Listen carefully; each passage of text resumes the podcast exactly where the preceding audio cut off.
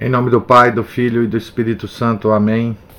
Ave Maria, cheia de graça, o Senhor é convosco. Bendita sois vós entre as mulheres, e bendito é o fruto do vosso ventre, Jesus. Santa Maria, Mãe de Deus, rogai por nós, pecadores, agora e na hora de nossa morte. Amém. São José, rogai por nós. São Felipe Neri, rogai por nós. Nossa Senhora de Fátima, rogai por nós. Em nome do Pai, do Filho e e do Espírito Santo. Amém. Bom dia a todos. Nós estamos aqui na página 245 da biografia de São Pedro Apóstolo, escrita por William Thomas Walsh. Morte é réu de morte. O coro foi unânime. Pedro continuava sentado, atônito, enquanto algumas pessoas da multidão que o cercava começaram a querer abrir caminho lá para dentro, a fim de se juntarem aos servos e aos guardas que já tinham começado a insultar e a bater no condenado. Esbofetearam-no. Um deu-lhe um murro na boca, outros lhe batiam de mãos espalmadas, gritando: Profetiza, ó Cristo, quem é que te bateu? O próprio inferno parecia erguer-se para zombar da figura esfarrapada e manietada do Filho do Homem. As sombras aumentadas eram lançadas nas paredes pela luz morrente da lua, as tochas bruxuleantes e o brilho mais escuro dos carvões, eram como diabos agarrados às estrelas que ele havia criado. Rostos distorcidos de criaturas suas praguejavam e escaneciam do Senhor do mundo. Bocas asquerosas cuspiam na face do Filho de Deus. Foi com esse pano de fundo que Pedro proferiu sua segunda e terceira negativa. Até aquele momento, sempre conseguira encontrar alguma explicação simbólica da predição do Senhor de que seria escarnecido e condenado. Agora, a verdade nua e crua caía sobre ele como um efeito cataclísmico e com ela a certeza angustiante de que ele iria morrer, pois de outro modo não se teria jamais submetido a tais desonras. Estava tudo bem patente agora. E o medo da morte que havia feito Pedro esmorecer no mar da Galileia voltou a envolvê-lo física e moralmente, até sentir um frio na medula e mais nas profundezas da própria alma. Encolhido no lugar onde se, senta, onde se sentava, tentou aproximar-se mais do fogo. Viu bem perto o servo Malco, cuja orelha havia decepado no horto, sentindo o desejo de meter-se em algum buraco na terra para esconder-se. Estava tão preocupado com sua própria desventura que provavelmente não notou a agitação que ia lá por dentro quando os guardas começaram a levar seu prisioneiro para o pátio e dali para o imundo buraco no porão, onde seria lançado para passar o resto da noite. Talvez Pedro tenha começado a conversar nervosamente com as pessoas que o rodeavam, como muitas vezes fazem os homens sob a influência do medo, e dessa forma chamou a atenção sobre si, sobre si mesmo e sobre o seu sotaque galileu Abre aspas, a criada, vendo Pedro, começou a dizer aos que estavam por perto: Este é um deles. Mas ele negou outra vez. Pouco depois, os que lá estavam diziam a Pedro: Certamente tu és um deles, porque és galileu. E ele começou a fazer imprecações e a jurar: Não conheço esse homem de quem falais. E imediatamente o galo cantou pela segunda vez. Fecha aspas, Marcos 14, 69, 69 versículo 69 a 72. Abre aspas, voltando-se o Senhor, olhou para Pedro, e Pedro lembrou-se lembrou da palavra que o Senhor lhe tinha dito. Hoje, antes que o galo cante, me negarás três vezes. Então Pedro caiu, no pátio, caiu do pátio e pôs-se a chorar amargamente. Saiu do pátio e pôs-se a chorar amargamente. Fecha aspas. Lucas 22, versículos 61 62. Anos mais tarde, quando se viam profundos sulcos em suas faces, diziam que haviam sido cavados pelas lágrimas que ele jamais cessou de verter desde aquele instante. Aquelas mesmas lágrimas eram prova de que ele não perdera a fé, pela qual o próprio Jesus lhe havia prometido na ceia que haveria de rogar. Quando a graça divina fora dele retirada, para que fosse humilhado pela sua atrevida presunção e para que aprendesse muitas lições para o futuro, cedera, levado por súbita e irresistível tentação, ao medo de ter de partilhar do sofrimento aceito pelo seu Senhor. A covardia fê-lo mentir e jurar falso. E com essas falsidades e imprecações já abrandadas pelos soluços do remorso. Saiu cambaleante do pátio para a rua e foi tragado pela imensa escuridão daquela noite infernal.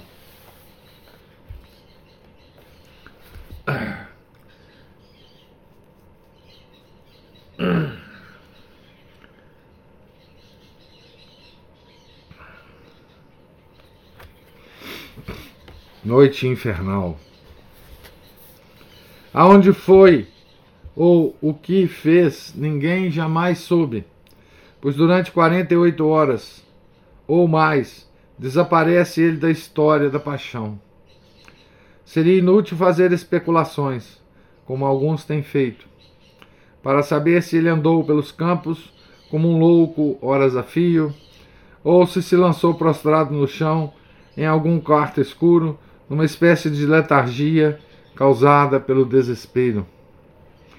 Não era coisa própria dele agir assim. Uma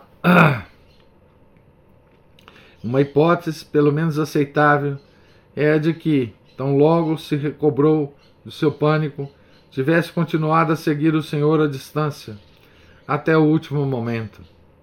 Os indícios no Novo Testamento são poucos e leves, mas dignos de consideração.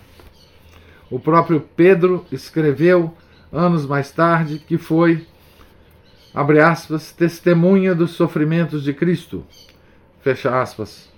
1 Pedro 5.1 E Lucas nos conta que, abre aspas, todos os conhecidos de Jesus, fecha aspas, viram seus derradeiros tormentos e sua morte mantendo-se à distância. Expressão entre aspas, Lucas 23, versículo 49. É lógico que, tendo Pedro sido encontrado tão facilmente por Maria Madalena, dois dias mais tarde, não podia achar-se muito distante dos outros apóstolos durante esse tempo ou fora de seu alcance. Não acompanhou João ao Monte Gólgota, porque tinha vergonha de encarar a bela e torturada inocência da mãe bendita, cujo filho ele havia negado. Mas agora, em meio a seu remorso, amava Jesus mais do que nunca, e é inconcebível que se houvesse furtado ao conhecimento do que lhe estava acontecendo. As probabilidades são de que, quando o vento gélido cessou e a aurora abrasada trouxe a Jerusalém o hálito seco do mar morto e do deserto, Pedro se encontrasse em alguma parte da horda, da borda da multidão que assistia ao julgamento perante Pilatos, em frente da, cida da cidadela Antônia. Entre um alvorecer relutante e uma luta cheia, e uma lua cheia doentia que pendia agora a oeste, como o cadáver sepulto de uma noite inexprimível. A narrativa que Marcos deve ter ouvido dos lábios de Pedro tem o tom de um testemunho ocular. Mas no caso apresenta uma visão geral da cena, ao passo que o de João contém vários pormenores circunstanciais, porque João participou de tudo, né?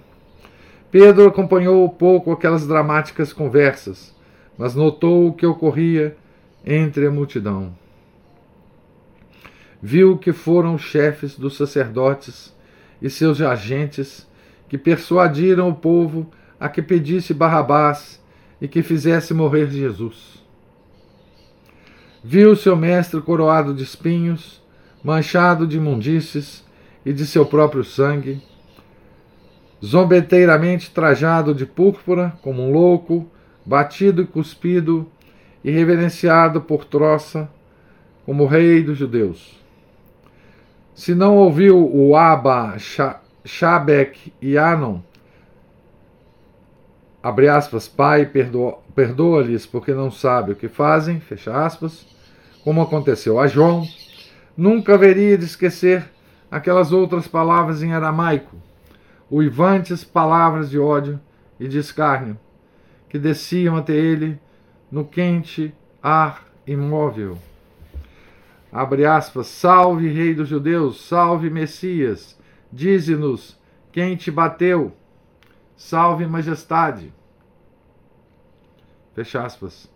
Viu Anás e Caifás como demônios disfarçados com trajes sacerdotais abanando a fúria que haviam acendido na multidão, soprando-a na face de sua vítima e do político cujo covarde julgamento estavam resolvidos a ditar: Seja crucificado, seja crucificado, que o sangue, que o seu sangue caia sobre nós e sobre nossos filhos. Então, aqui o Walsh ele dá uma, uma visão interessante né, de onde estava Pedro nesse momento. Né? É, estava no meio da multidão né, que iria condenar é, Nosso Senhor escolher Barrabás. Né? Então, é, comparando né, as posições de Pedro e João, é, ele diz que cada um pegou detalhes de, de situações diferentes, né? Ele não estava ao pé da cruz, mas ele estava no julgamento, né? Naquele, naquela ato extraordinário, né? Da democracia, né? A gente assistiu naquele julgamento Como que numa democracia as coisas se resolvem, né? Como que a, a soberania popular escolhe, né? Como a voz do povo se manifesta, né? E aqui com uma com uma observação muito interessante, né? Ele diz aqui: viu Anás e Caifás como demônios disfarçados com trajes sacerdotais abanando a fúria que haviam acendido na multidão. Então, a democracia é isto, né? Algumas pessoas com trajes sacerdotais, com trajes bonitos, com trajes elegantes, com trajes às vezes sagrados, abanando a fúria que haviam acendido na multidão. Essa é a essência da democracia, essa tão essa deusa moderna que nós idolatramos, né? O mundo idolatra a tal democracia, né? E essa é a é a aqui nós estamos vendo a democracia sendo exercida plenamente, né? A plenos pulmões. Seja crucificado. Seja crucificado. Que o seu sangue caia sobre nós e sobre nossos filhos. E como caiu, e como caiu esse sangue sobre os sobre os que condenaram nosso Senhor e sobre os seus filhos, os seus descendentes, né? Durante a manhã inteira, os gritos infernais ressoaram entre a cidadela, cidadela de Antônia, né? E o templo. Os açoites, o fraco e sangrento corpo de Cristo curvado ao peso da cruz, a lenta e penosa procissão através das ruas estreitas e abafadas, as três cruzes no monte. Por certo, o próprio Pedro não pôde escapar de tudo isso. Por certo, sentiu na sua própria alma miserável a pontada dos pregos, o sopro de escárnio, ingratidão, a sede o sufocamento, a solidão extrema do mais desamparado, do abandonado de Deus. Sem dúvida, ouviu aquele derradeiro grito que desceu trêmulo do Calvário contra a cidade condenada, quando a inesperada escuridão fez do dia uma noite prematura e a morte apossou-se do mundo é, o crucificado morre por asfixia, né? Entre, ah, bom, depois de muitos sofrimentos, mas morre por asfixia.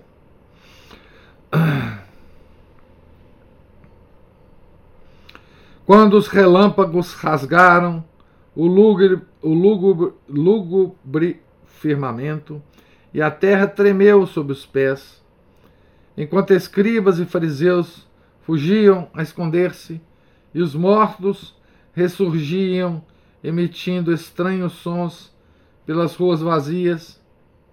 Então, e somente então, Pedro fugiu precipitadamente do que vira, do que fizera, do seu próprio eu culpado, pensando que tudo iria consumir-se num caos de chamas. Enquanto corria, pôde ter sentido uma espécie de alívio desesperado ao pensar que a qualquer momento os montes ruiriam sobre ele e o soterrariam no eterno e merecido esquecimento. Mísero, indigno Simão Pedro, ó oh, louco vil, precipitado, presunçoso e arrogante. Nulidade que um fétido orgulho destilou.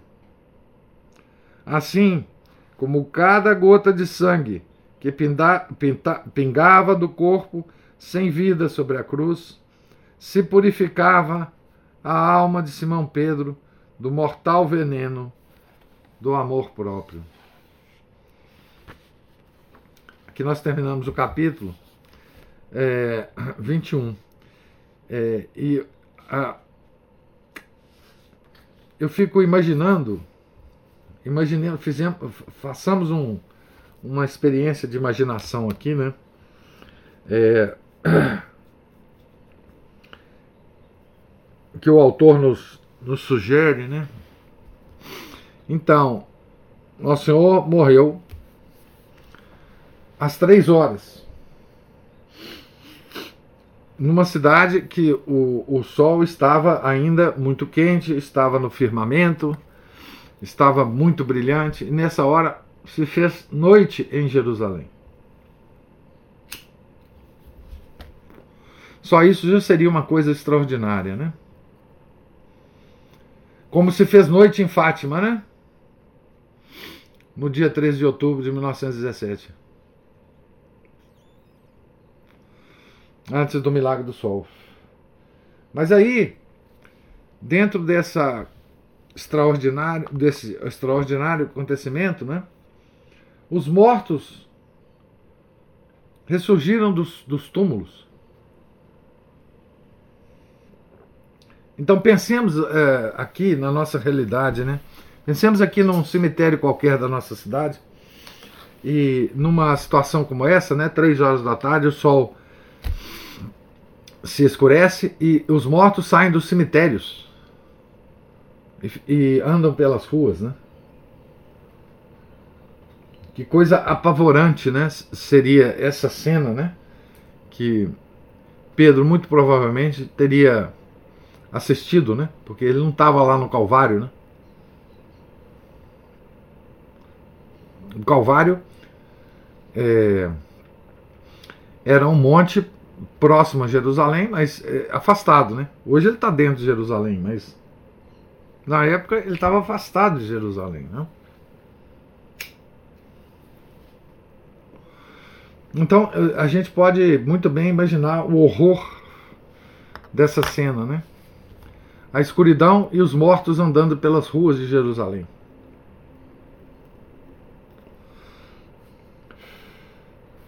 Isso tudo aconteceu nas barbas de Caifás e Anás, né? E também teve o templo, né? O Santo dos Santos, o, o véu é, que foi rasgado, né? Esse véu era, um, era uma, um tecido grosso, não, é? não era um véu é, como a gente imagina um véu hoje, né? E aquilo foi rasgado, né? Tremor de terra, né? Que rasgou.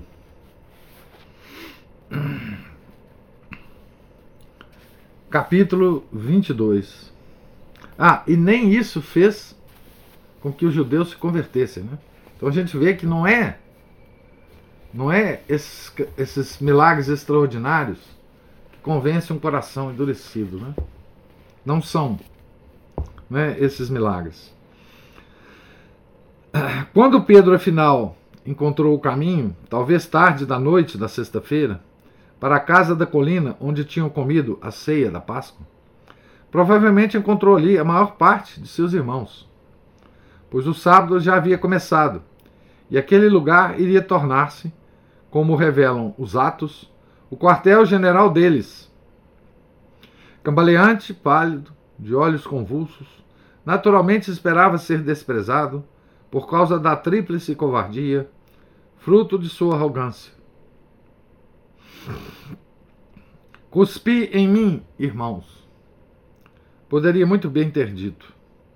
Neguei o Senhor justa, justamente como ele o predisse. É possível que, em vez de desprezo, houvesse encontrado consolação e simpatia, talvez ainda mais difícil de suportar. Nenhum deles tinha motivo para sentir-se orgulhoso. Esqueça isto, Simão. Poderia ter dito Tomé ao Mateus. Nós todos fugimos. Todos somos covardes. Todos menos João.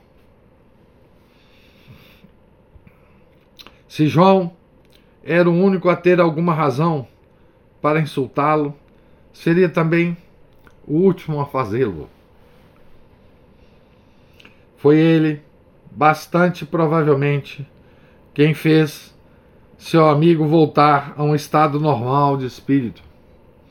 É possível que o tenha levado ao cenáculo para alguma outra casa do cenáculo, para alguma outra casa onde pudessem conversar tranquilamente. Lembra, João era muito amigo de Pedro, né?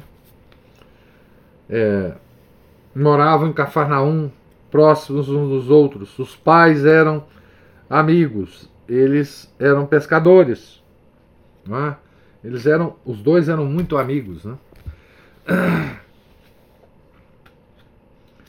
Isso é sugerido isto é sugerido pelo fato de estarem os dois juntos no domingo de manhã e não com os outros apóstolos quando Maria Madalena foi procurá-los. Onde estavam eles então? A inferência parece evidente. Cristo, ao morrer, tinha entregado sua mãe aos cuidados de seu discípulo amado, uma vez que não tinha ela outros filhos e João a levara para a casa de um de seus parentes, onde estaria a salvo de qualquer incômodo. Parece razoável supor, portanto, que quando ela soube da chegada de Pedro também ali, pobre homem destroçado e inconsolável, que jamais perdoaria a si mesmo, mandasse chamá-lo e lhe, e lhe desse, tiradas da firmeza de seu próprio coração doloroso, nova esperança e coragem. Sim, o Senhor estava morto, não havia dúvida. À hora do crepúsculo, os legionários romanos tinham ido quebrar as pernas dos três homens crucificados.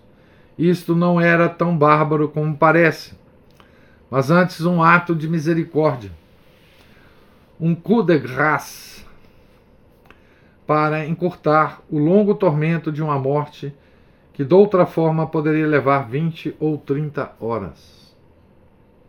Assim fizeram com os dois ladrões. Mas quando chegaram ao do meio, o chamado rei dos judeus, viram que ele já, está, já havia expirado.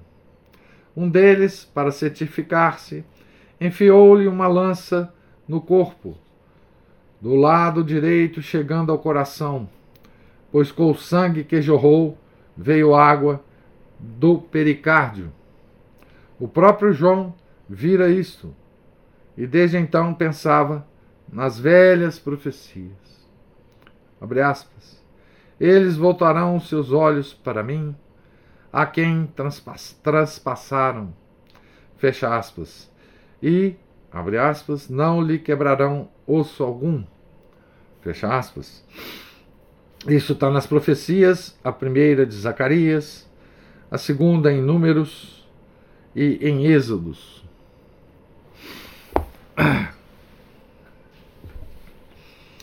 É, se vocês quiserem ter uma, uma descrição, digamos assim, do ponto de vista médico, fisiológico, né, da crucificação do Nosso Senhor, tem um livro extraordinário chamado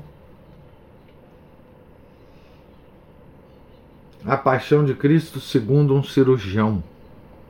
Esse livro ainda pode ser comprado. É uma coisa extraordinária esse livro de um médico que fez experimentos na década de acho que 40, experimentos fisiológicos e descreveu todos os sofrimentos que Nosso Senhor teria é, passado nas três horas na cruz. É, esse livro, dizem, foi muito elogiado pelo cardeal Eugenio Pacelli,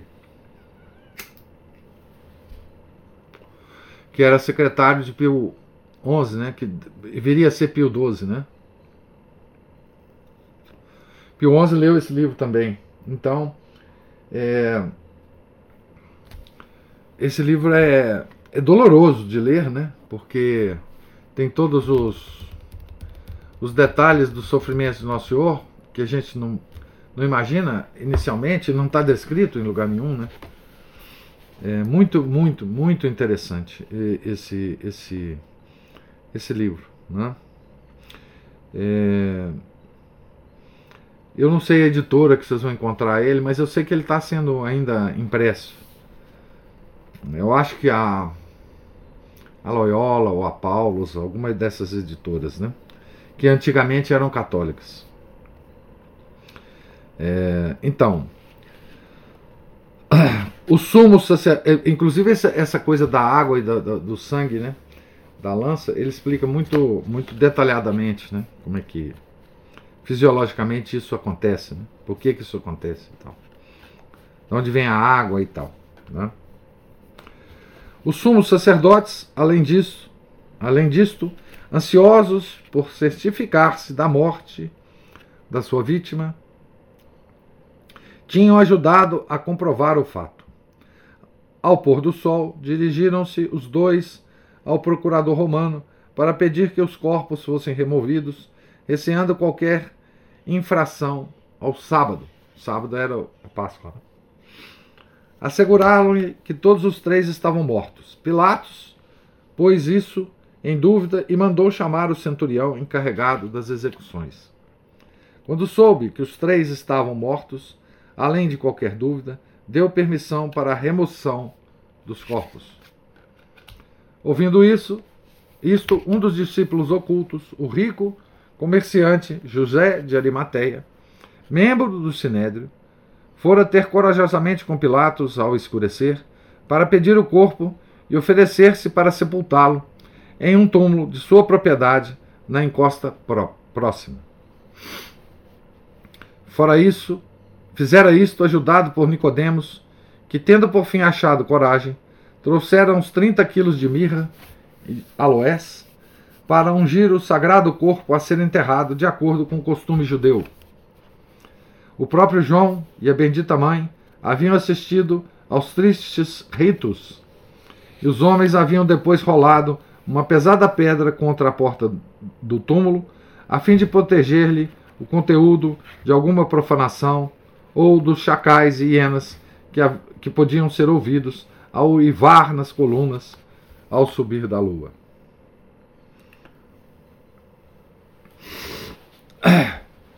Foi João também, provavelmente, quem contou a Pedro algumas das outras consequências da tragédia pela qual todos eles estavam em luto. A sorte de Judas foi a que se poderia esperar, mas nem por isso deixava de ser chocante pensar nela.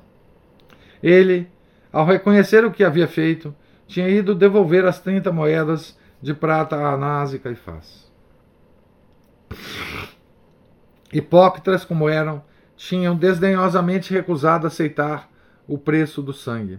Judas atirara o dinheiro sobre o chão de pedra e, subindo a um alto rochedo que pendia sobre o vale do Cedron, enforcara-se numa árvore.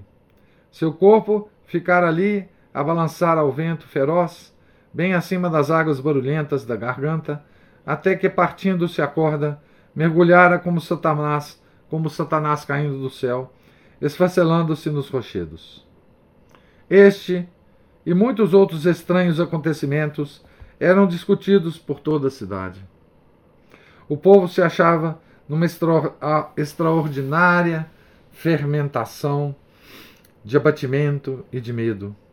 O que mais perturbava a todos era que, no momento mesmo da morte do Senhor, o pesado véu de lã do santuário do templo se rasgara de alto a baixo, como velho pergaminho, como se uma mão invisível o houvesse puxado.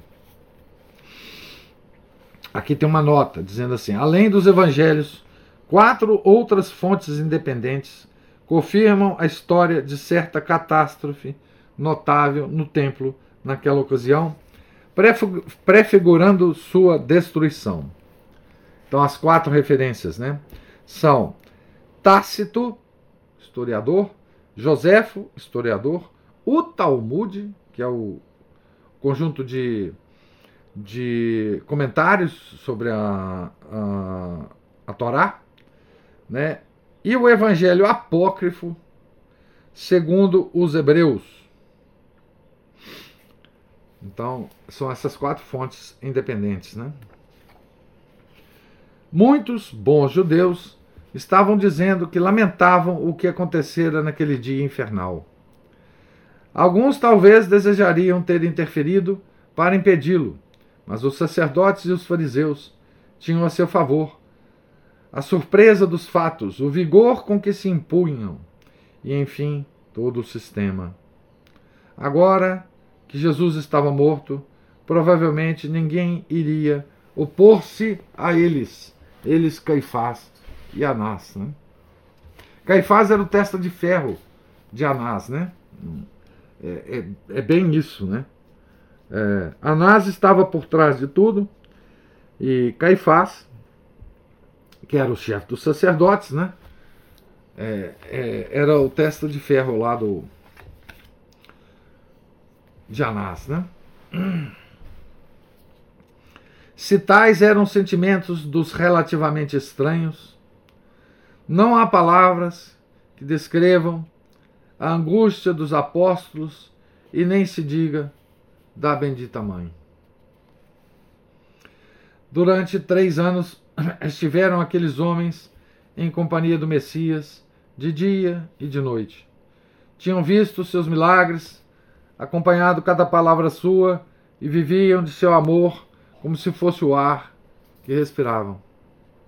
Agora enfrentavam um futuro, um futuro sombrio e incerto em que nenhum deles tinha a menor esperança de algum dia voltar a ver Jesus novamente. Aqui tem uma nota dizendo assim: assim parece em João 20, versículos 9 a 10, Lucas 24, versículos 19 a 21, etc. Havia muitíssimas outras notícias, sem dúvida, mas a esta altura o espírito vexado de Pedro era conduzido a um sonolento estupor, ao som da voz bondosa de seu amigo João, e não demorou a mergulhar no sono da exaustão. É evidente que no dia seguinte, sábado, permaneceu em casa, pois o Evangelho anota que todos os discípulos de Jesus, bons judeus que eram, estiveram em repouso, segundo a lei. Naquele sábado trágico, que era Páscoa, né? Não assim os sumos sacerdotes e os fariseus. Não obstante sua hipócrita obediência à lei, sobre a qual se haviam baseado tantas de suas queixas contra o Senhor, não se mostravam tão escrupulosos em desrespeitá-la quanto seus desejos ou interesses particulares, quando seus desejos ou interesses particulares estavam em jogo. Então aqui a gente vê essa hipocrisia, né, dos que fazem as leis mais draconianas, né? Eles não têm a menor responsabilidade ou menor empenho em respeitar as próprias leis, né? Nós vemos isso a todo momento, né? Essa hipocrisia da máscara, por exemplo, no Brasil, né? Aqueles que a impuseram no nosso nariz, né? Eles mesmos não a usam, né? Na manhã daquele sábado, bem cedo, foram ter mais uma vez com Pilatos no pretório e disseram: Senhor, nós nos lembramos de que aquele impostor, quando ainda vivia, disse: Ressuscitarei depois de três dias. Ordena, pois, que seja guardado o sepulcro até o terceiro dia a fim de que não venham os seus discípulos e o furtem e digam ao povo: ressuscitou dos mortos. Pois esta última impostura seria pior do que a primeira. Aí é, ele cita Mateus 27, 63 a 64. Receava realmente Anás que os discípulos roubassem o corpo de Jesus? Neste caso, não poderia ele prendê-los? Ou talvez sem os punir, ao menos ameaçá-los? Mas provavelmente achou que sem seu mestre, aqueles humildes pescadores e artesãos seriam gente completamente inofensiva. Ou receou que o poder que havia discernido naquele homem pudesse manifestar-se de algum modo embaraçoso até mesmo depois de sua morte. Os descrentes concedem à superstição aquilo que retiram da fé Gente, essa palavra, essa frase é para ser guardada. Tá certo? Os descrentes concedem à superstição aquilo que retiram da fé. Isso aqui é a base de toda, toda, toda a magia renascentista e de toda, toda crença na ciência moderna na feitiçaria moderna, no satanismo. Então, os descrentes concedem à superstição aquilo que retiram da fé. Como Herodes, no exemplo citado acima, como aqueles escribas que podiam atribuir os milagres de Jesus a demônios, mas não a Deus, como Pilatos, que podia acreditar no sonho de sua mulher, mas não no Cristo vivo diante de si. Olha que coisa impressionante, né?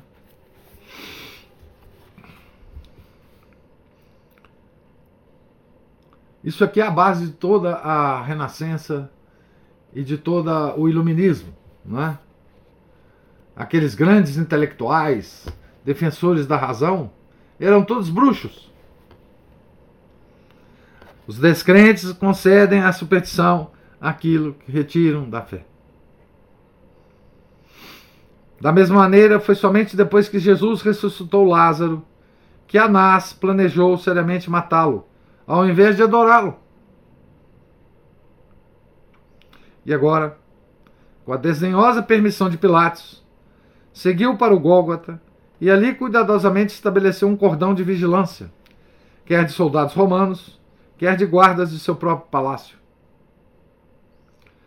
com estritas ordens de não deixarem ninguém se aproximar do túmulo de sua imensa pedra e de sua imensa pedra. Assim, voluntariamente, garantiu que a prova do que estava prestes a acontecer seria incontestável. É outro estranho paradoxo, digno de meditação. Os inimigos de Jesus, temendo, se não é que, acreditando que ele pudesse surgir do túmulo, e seus próprios apóstolos não tendo, aparentemente, esperança de que ele pudesse fazê-lo. Essas são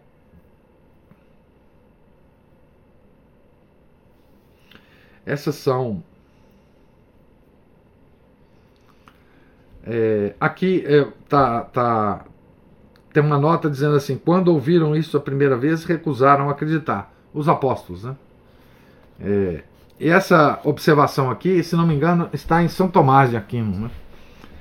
É, que todas as, as medidas né, que os judeus tomaram para uh, a segurança do, do túmulo, né? Garantiu que a, a, a, o milagre que ia acontecer pouco tempo depois, né, fosse incontestável. Né? Tá certo? A ressurreição, os próprios judeus garantiram que a ressurreição foi um fato que não pudesse ser contestado. Porque eles cercaram aquilo ali de tanta segurança que ninguém poderia forjar uma ressurreição mentirosa. Não é? Tá certo? Eu vou terminar aqui no, no, no, Já li a página 255, né? E vou terminar no início da página é, 256 aqui. Amanhã a gente começa a página 256, né? É, então, todos esses movimentos dos descrentes asseguraram para nós a prova definitiva do fato da ressurreição. Né? Embora, como eu já tenho comentado com vocês, né, os próprios modernistas hoje eh, já têm uma, uma interpretação da ressurreição como um evento que, for, que foi criado é, pela imaginação dos apóstolos e vendido para nós, né, como uma uma historinha de de conto da carochinha, né? Então, é o tal do é, tudo que está envolvido nessa mentira modernista é, é chamado de querigma, né? É, Ana Paula levantou a mão. Ou Márcio.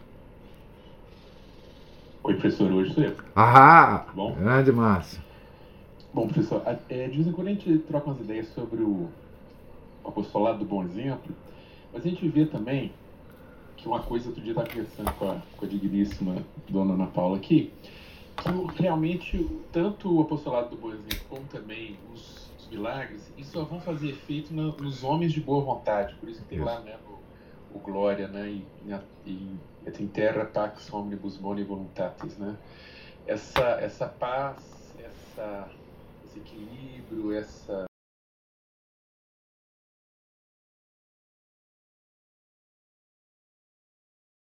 ação mesmo dos homens de boa vontade, não adianta. Porque mesmo porque o apostolado de, boa, de, de, de bom exemplo, né, os bons exemplos, as boas atitudes, elas só, só vão impressionar as pessoas que já têm essa, essa tendência. As que são ruins, não. Você vê que é, o, as pessoas hoje elas confundem pessoas boas com pessoas bobas. Elas veem na pessoa boa uma não uma fonte de exemplos, né, de bons exemplos, mas um, uma pessoa ser explorada, ser humilhada, ser pisada, a ser agredida, para ver hoje em dia, né, é. ver o nível de perversidade que as pessoas estão hoje em dia, altíssimo, né, as pessoas estão com um, um, senso psicopático de, de, de, vida, né. Bom, esse é um dos, dos comentários depois eu gostaria que o senhor tecesse mais alguma coisa a respeito. E o segundo é, é impressionante como assim, João, o apóstolo São João, ele é visto como o, o contemplativo, o meditativo do, do, grupo, e foi justamente ele o mais corajoso, hum. justamente com ele que ficou a mãe, justamente ele que ficou ao pé da cruz, e justamente ele que foi o mais ativo e corajoso e mais rápido de todos eles. É. E aí eu gostaria que o senhor também tecesse algumas considerações a respeito. É. Muito obrigado. Muito boa, muito boas as observações. É. Então, ah, Márcio, é... bom, a primeira coisa é que bondade hoje é confundida com idiotice, né? Idiotice, né? Então, nós. É...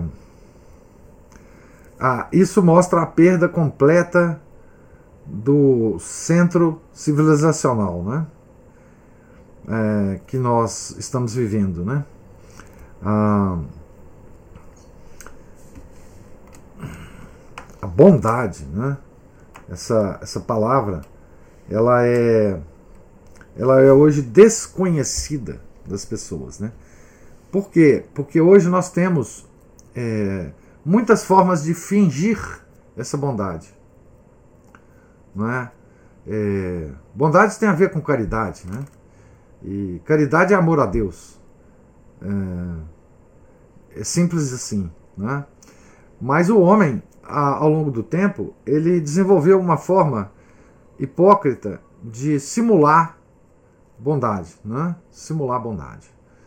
Então, é, ah, isso tem em vários, em vários eventos que a gente pode ver. Né? É, a caridade ela foi substituída por uma palavra isso na Revolução Francesa, hein? chamada filantropia. Tá certo? O cidadão revolucionário, ele não tinha caridade. Ele tinha, ele demonstrava, ele, ele, as ações dele eram filantrópicas. Né? Então, é, a gente vê isso em grandes shows de artistas para para uh, as criancinhas da África para levantar fundos para as criancinhas da África. Né? Tem é, show de artistas é, para levantar fundos para lutar contra o aquecimento global. Né? E, e, por aí vai. Né? Isso tudo é, é hipócritas, devassos, homens de baixíssimo extrato comportamental, né? que estão ah, demonstrando para o mundo que eles são bonzinhos. São homens é, que se importam com é, as criancinhas morrendo na África ou o mundo sendo ah, tomado por um aquecimento global, tudo coisas fantasiosas, né? Então, diante desse simulacro de bondade, o homem verdadeiramente bom, né, ou ele é ou ele passa completamente despercebido, não é? ou ele é taxado de idiota. Mas é claro que, para esse pessoal, o homem bom, o verdadeiramente bom, é idiota, né? Porque ele não faz a bondade para parecer como esses, essas pessoas fazem, né? fingidas, né? É, enquanto eles fazem shows para para ajudar as criancinhas que eles nunca viram. As que aparecem na frente deles, eles nem veem. Né? É, os próximos, né, eles não veem, eles só veem os longes, né? Os, aquelas pessoas que estão longe deles. Né? Então, é um mundo de aparência. Né? É um mundo de aparência completo. Completamente aparente o mundo que eles vivem. Um mundo de conceitos. Eles vivem um mundo de conceitos e não um mundo de coisas reais. Eles vivem alimentado por palavras. As palavras tomam a forma de coisas materiais. Né? Então, esse é um aspecto. Né? O segundo aspecto é do João. Ah, o João. O João, o contemplativo, né?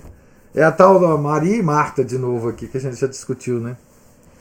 É, é, na, na, na, nossa religião, né, os, os homens contemplativos, muitos deles, a maioria deles, eram homens de uma ação terrível.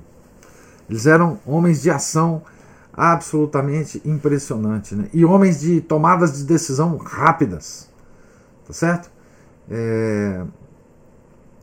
Então, João é o apóstolo do Sacratíssimo Coração de Jesus, né?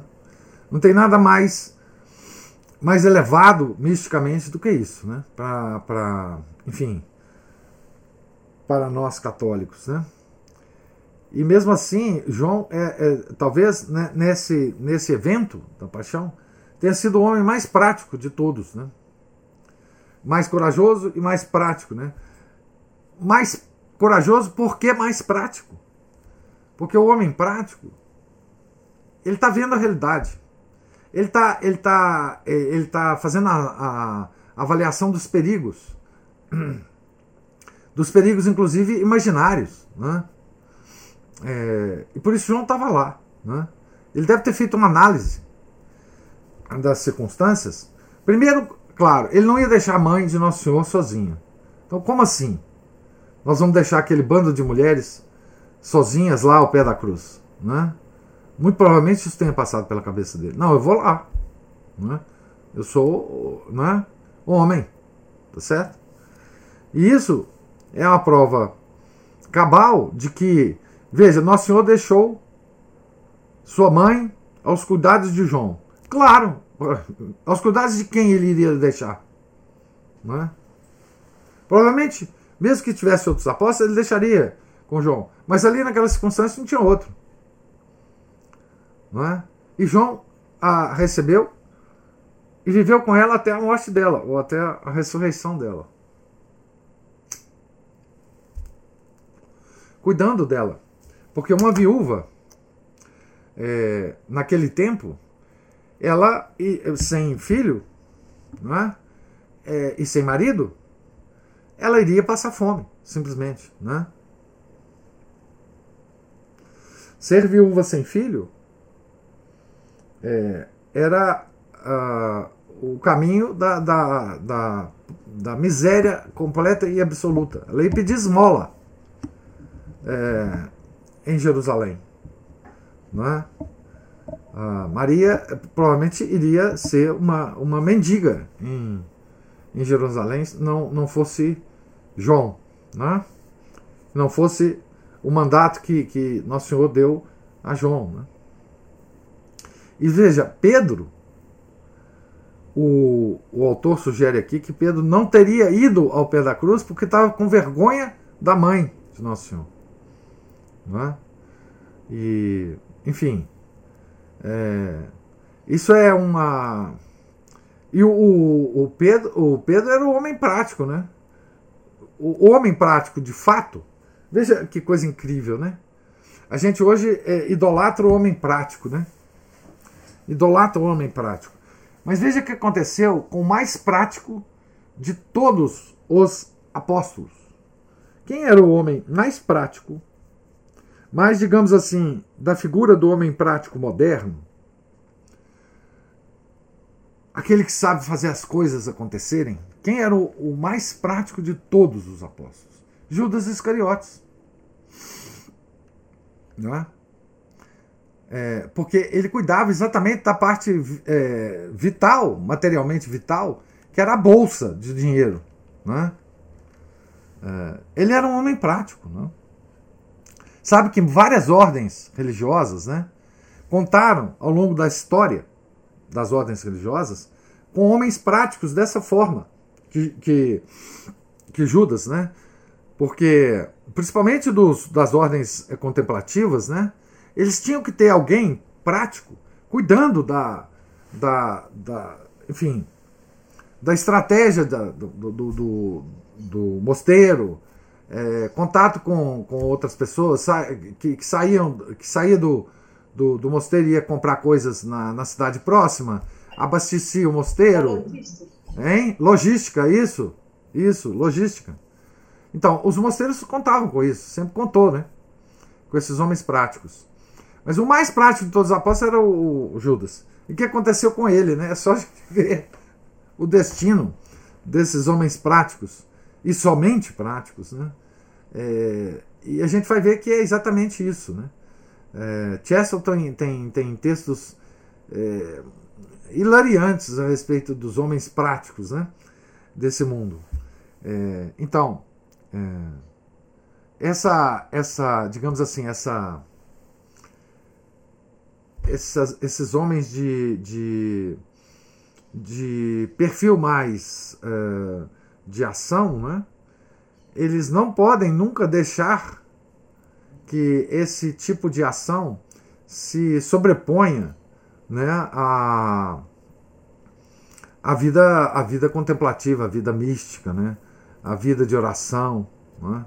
Isso é muito. é um tema também é, muito constante naquele livro A Alma de Todo Apostolado, né, em que ele, é, ele descreve, inclusive, terrivelmente naquele livro, né, a, a, a vida de um, de um homem bem intencionado que entra num apostolado e que se desconecta do ramo da videira e fica então um ramo seco da videira. Né?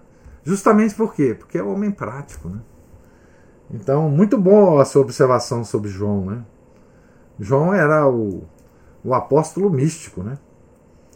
E, no entanto, na hora que precisou, do João, ele foi mais prático do que todos os outros apóstolos juntos. E o mais prático deles estava morrendo enforcado lá é, naquele lugar lá e, e, naquela árvore, depois espedaçando o corpo lá na, na naquelas rochas, né? Então, é, muito bem observado, muito muito preciso. Alguma outra observação? O senhor, aquela hora, você perguntou, falou qual seria a editora do livro A Paixão de Cristo, segundo o cirurgião. Aí eu fui lá olhar, é a Cleofas, junto com a Loyola. Ah, tá. É, eu já tinha visto alguma coisa assim parecida. Eu tenho uma edição muito antiga desse livro que eu comprei num sebo. E é a mesma tradução, o texto é o mesmo. Do, do na, só que a minha edição tem o nome do tradutor. A da edição da Loyola eu acho que eles nem põem o nome do tradutor, não. Tradução antiga. É, Aqui tem. Padre tem, José Alberto de Castro. É. Isso foi na década de 40, 50, talvez, que apareceu esse livro aqui no Brasil. E é, tem, o título desse livro em inglês é muito legal. Como é que chama? É, é, é o título em inglês é desse livro é Um Cirurgião no Calvário. É, que é porque exatamente, né? Esse, esse, esse livro é muito, muito bom. Assim, a gente ter, quer dizer, ele, ele, ele a leitura dele é muito, muito é, triste para nós, né? porque ele explica, ele, ele fez várias experiências com cadáveres, é, que ele crucificava os cadáveres, né, para ver o que, que acontecia com o corpo, as modificações anatômicas no corpo. E, enfim, ele, por exemplo, ele, ele descreve, por exemplo, que o crucificado, ele, ele, a partir de um certo momento, mesmo antes da, da morte, ele sofre câimbras em todos os músculos do corpo. É, E a tendência do crucificado é apoiar o pé naquele, naquele batente para levantar o corpo. Só quando ele apoia o pé, ele sente a dor né, do, do, do, do cravo no pé. Então, assim, ele descreve isso muito, muito eh, detalhadamente. Isso para nós é muito doloroso, né? Mas é, é, um livro que depois que você lê, é, não há, não há é um, uma coisa de meditação, né? É, para nós, quando a gente vai meditar a paixão é, de Nosso Senhor. Eu queria fazer mais dois comentários. Sim. Que é o seguinte. Primeiro, como que foi fácil me imaginar no lugar de São Pedro hoje. Ah, é. Foi muito fácil. Infelizmente, muito fácil. E em segundo lugar, em relação a Nossa Senhora. Eu estava pensando é, outro dia, assim, que como que foi a vida de Nossa Senhora, pelo menos até antes da Anunciação. Porque é, como ela estava livre do pecado original, como que ela deveria, devia estranhar esse mundo, como que ela devia estranhar a atitude das, das pessoas com que ela convivia, né? que eram tão diferentes dela. É. A, a gente não pode imaginar o que, que é isso, né? Uma, uma pessoa que não tenha a mancha do pecado original, né? Assim, que a, a, o intelecto e a vontade não estão desordenados, né? É, em si e não estão desconectados entre si, como está como tá na gente, né? Quer dizer, que, que tudo que ela faz está de acordo com a verdade, né? Todos os seus impulsos, todos os seus desejos é, são direcionados para o bem ordenado, né? para o bem último que é Deus. Tudo na vida dela é ordenado para isso, né? É, e ela era muito nova, ela era muito nova, né? Só interrompendo, senhor, porque tem uma frase no catecismo, uma das poucas que eu gravei, assim, que, que quer dizer, que diz o seguinte, que é a perfeita submissão dos, da, da, das nossas vontades a, a razão. Isso. Que foi uma das coisas que nós perdemos com Isso. o pecado original. É. É uma das coisas terríveis, né? A, a, nossa. A nossa razão, quando ela está reta. Há um doutor no Calvário, exatamente. Não um cirurgião no Calvário, não. Eu acho esse, esse título mais é, elucidativo, né? Do que o nosso aí. Mas, enfim. Nossa Senhora, é, quer dizer, o,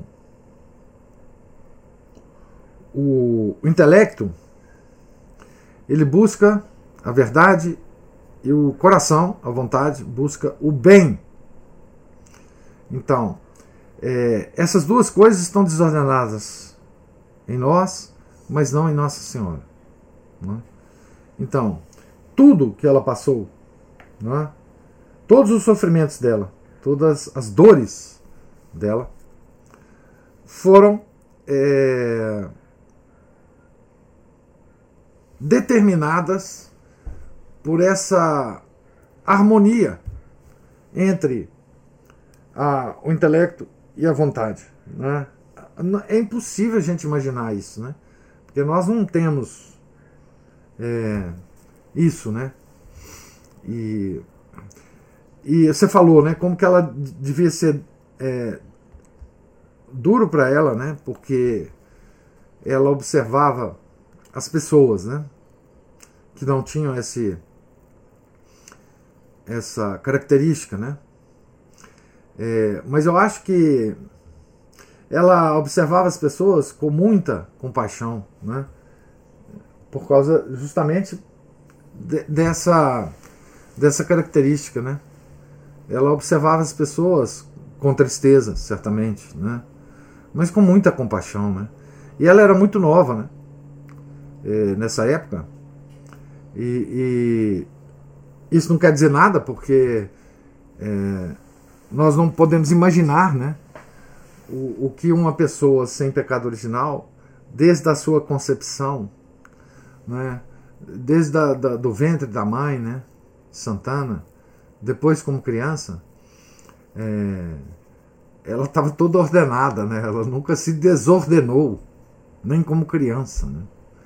Então, é, o fato dela ter 14, 15 anos na época da Anunciação não significa nada em termos de amadurecimento. Né? Isso não existe. Essa coisa do amadurecimento não existe em pessoa, nessa pessoa que não tem o pecado original. Né? Ela já é amadurecida desde a concepção. Né? Porque ela já tem isso. Né? Porque o amadurecimento, o verdadeiro amadurecimento, ele, ele é justamente. Uh, o, o verdadeiro amadurecimento é justamente a tentativa nossa de coordenar o nosso intelecto com a nossa vontade. Né? O homem maduro, não existe mais homem maduro, né?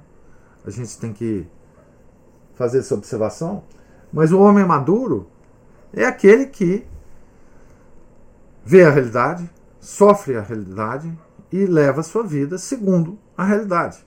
Né? É a realidade que se coloca na frente dele, né, os deveres de Estado. Né? Mas quem não tem essa, essa, esse desequilíbrio causado pelo pecado original já é maduro né, em si mesmo. Né? Já é uma pessoa madura. Se, se, se conversasse com Nossa Senhora aos 13 anos, aos 10 anos, já era uma pessoa madura. Não tinha mais que amadurecer. Né? É, então, é, é, é, enfim, é uma. Por isso que essa. Por, por isso que a, a, a questão dos sofrimentos de Maria é uma coisa assim, quase que inconcebível para nós, né? Porque não, não é um, um sofrimento de uma pessoa que tem o desequilíbrio entre o intelecto e o, o coração. É uma pessoa que tem o equilíbrio e nunca perderá esse equilíbrio. Por nada que se passe externamente à pessoa. Né? E por nada que passe nos sentimentos dela. Não é? Porque os sentimentos que ela tem, não é? a, a, parte sensível é, da alma e do corpo, não interfere nesse equilíbrio. Isso também a gente não compreende. Né? Não dá para compreender isso. As, as, a ação dos, dos, dos sentimentos é, não desequilibra essa harmonia entre vontade e, e, intelecto. Né? Então ela é uma, uma, uma criatura íntegra, né? como Deus criou Adão e Eva. Né? Ela é uma criatura íntegra. É por isso que ela é chamada Nova Eva, né? porque criada como Eva ela não ouviu a serpente, né? Não deu ouvidos à serpente. Então, é, mas essa sua observação, Ana Paula, é, é dá para dar várias meditações, né? Como, como esse esse pecado original ele ele explica muita coisa de do, pra, praticamente toda toda a história humana pode ser é, vista na perspectiva do pecado original, né? no desequilíbrio né? entre vontade e intelecto. Né?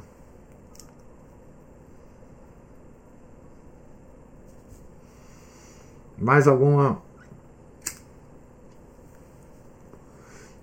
observação?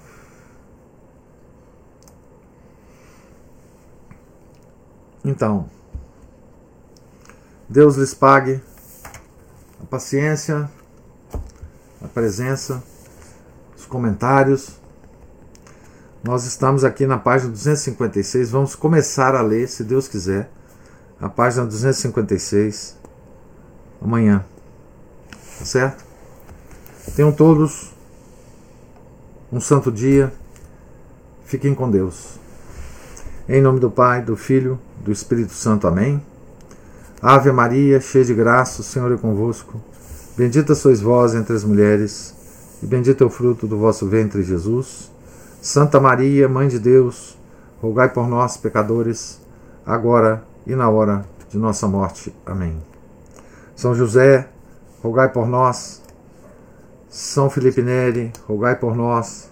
São Pedro Apóstolo, rogai por nós. Nossa Senhora de Fátima, rogai por nós. Em nome do Pai, do Filho, do Espírito Santo. Amém.